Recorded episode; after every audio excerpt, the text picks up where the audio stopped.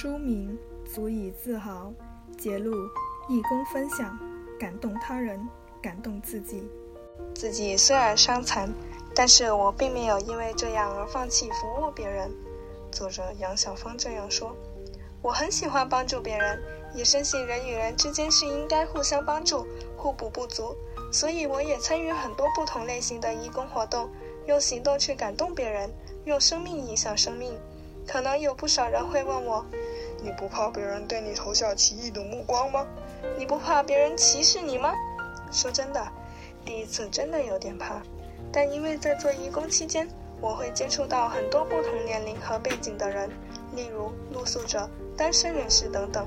事实上，真的会有很多人对我的外表感到好奇，我也会遇到很多意想不到的事情和考验。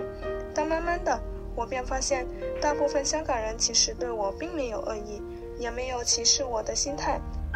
他们都懂得尊重别人，只是有时候会对我非常好奇，而且他们的注目礼对我来说也只是很小的意思。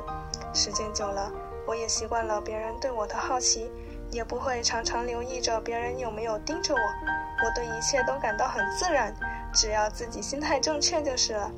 记得有一次，我在家附近等巴士。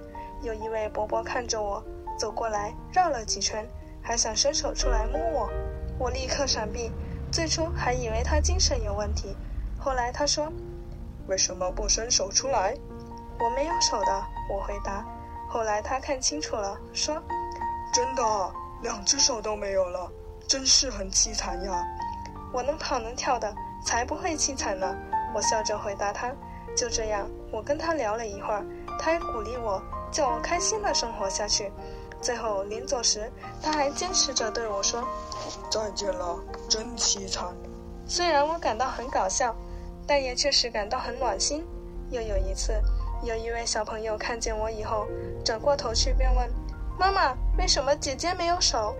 我便笑着回答：“对呀，我没有手，因为我小时候玩电闸，玩出了意外，所以你千万要小心用电闸啊。”我希望可以从另一个角度教导小孩要小心用电。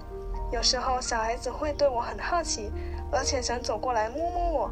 如果情况允许的话，我也会说：“来吧，给你摸一下吧。”我在香港遇见的就是这些不断用说话鼓励我或者佩服我的人。这些人和以往冷嘲热讽的人实在是天差地别，而我也因此不会再介意别人对我的眼光了。